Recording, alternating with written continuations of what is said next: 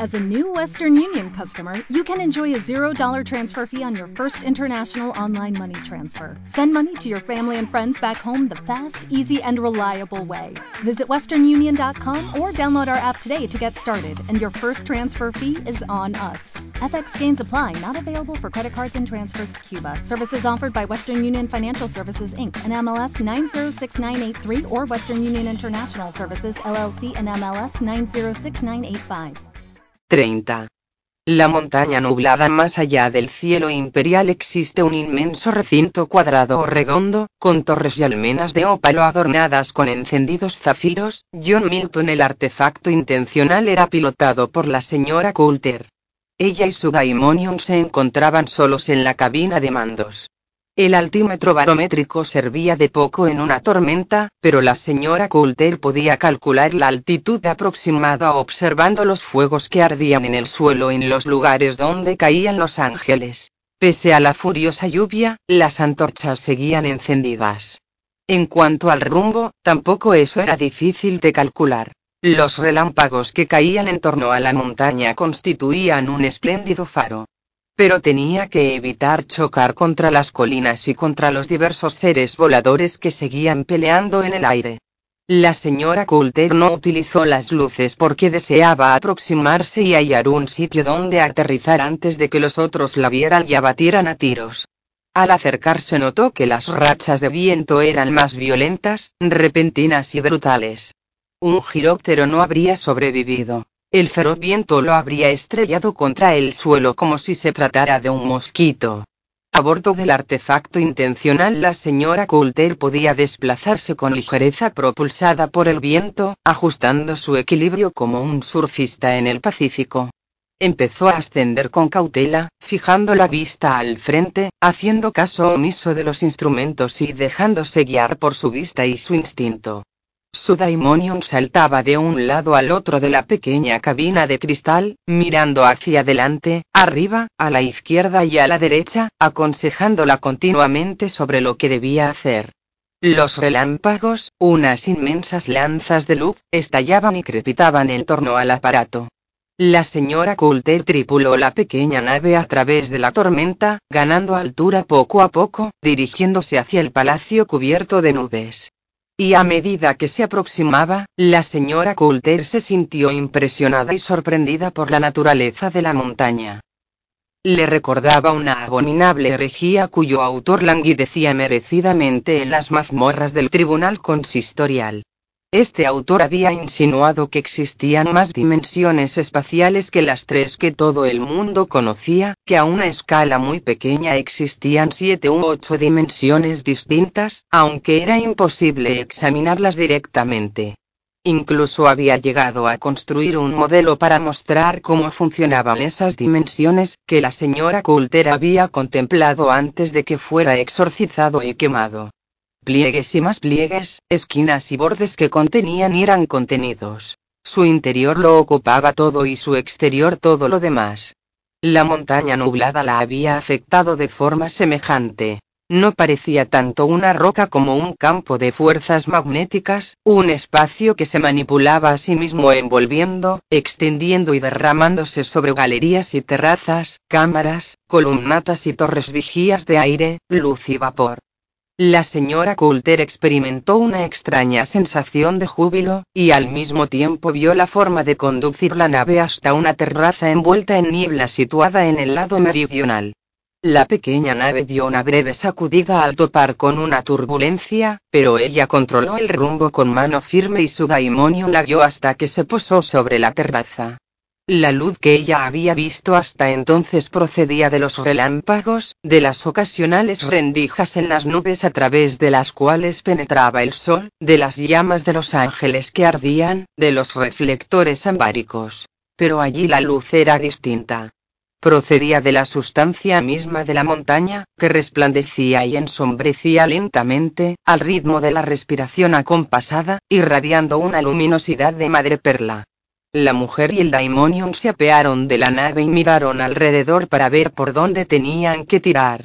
La señora Coulter tuvo la impresión de que había otros seres que se movían rápidamente por arriba y por abajo, desplazándose a gran velocidad con mensajes, órdenes e información a través de la sustancia de la montaña.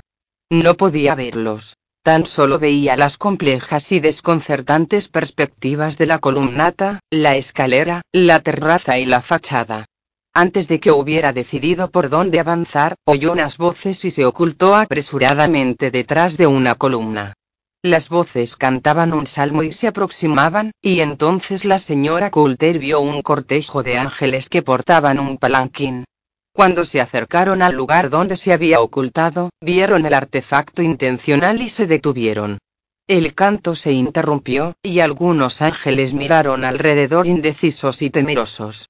La señora Coulter estaba lo bastante cerca como para ver al ser que ocupaba el palanquín. Un ángel, según le pareció, increíblemente viejo.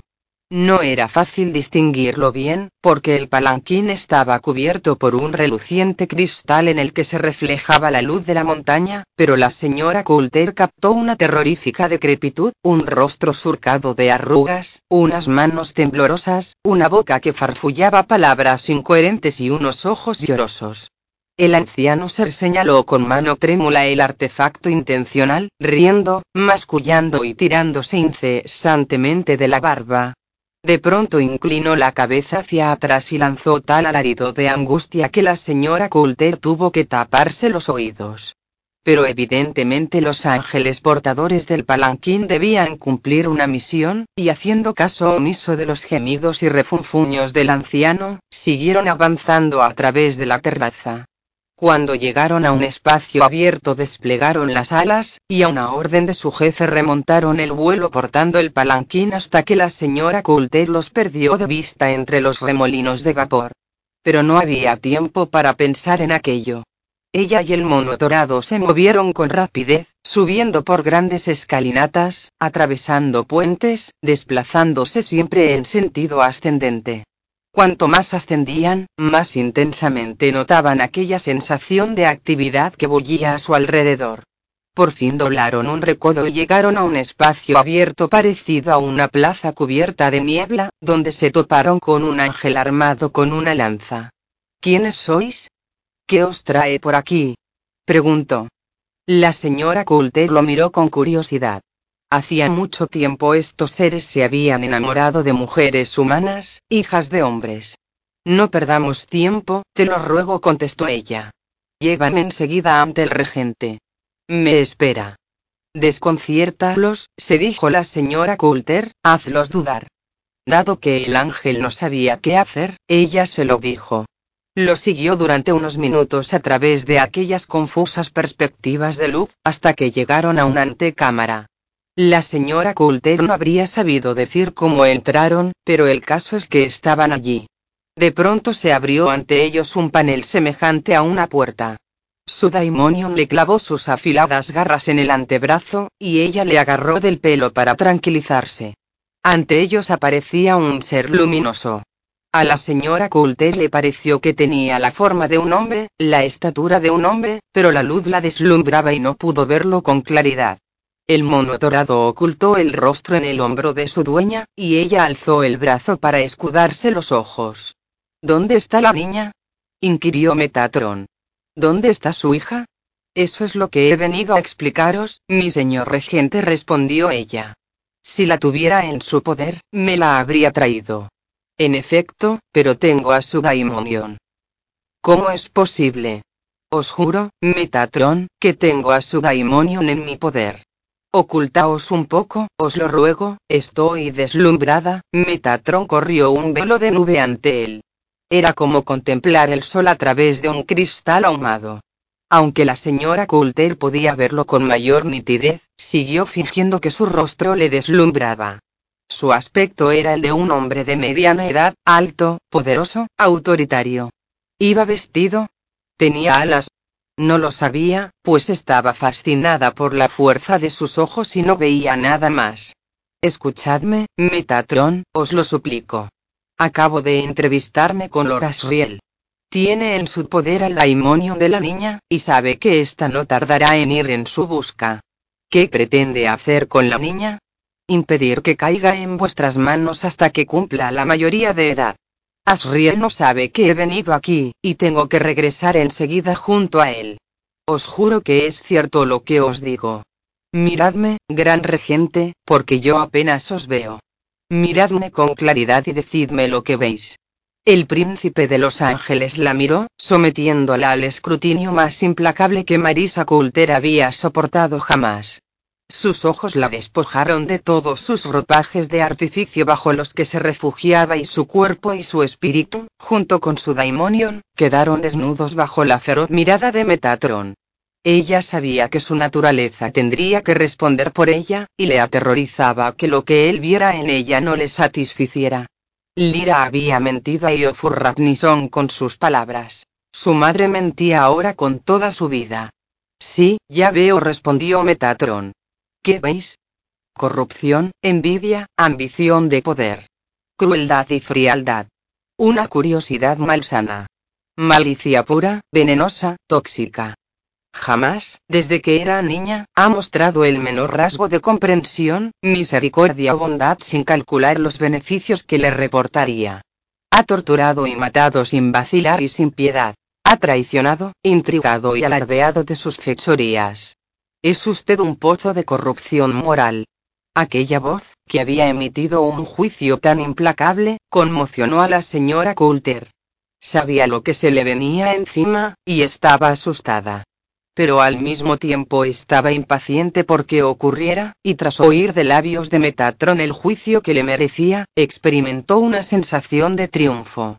Como veis, dijo la señora Coulter aproximándose un poco, soy capaz de traicionar con toda facilidad.